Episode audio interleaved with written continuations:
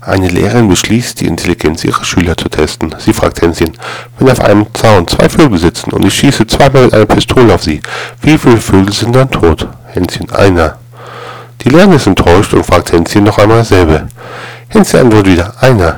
Die Lehrerin ist völlig verwirrt und fragt, erklär mir doch bitte, warum nur ein Vogel tot sein sollte. Hänschen, ganz einfach, weil der zweite Vogel nach dem ersten Schuss davon fliegt. Nein, fantastisch, ich mag deine Art, wie du denkst, meint Hänschen. Ich habe auch eine Frage an Sie, Frau Lern. Drei Damen sitzen im Eissalon. Eine leckt ihr Eis, die zweite beißt in ihr Eis und die dritte saugt an ihrem Eis. Welche Frau ist verheiratet?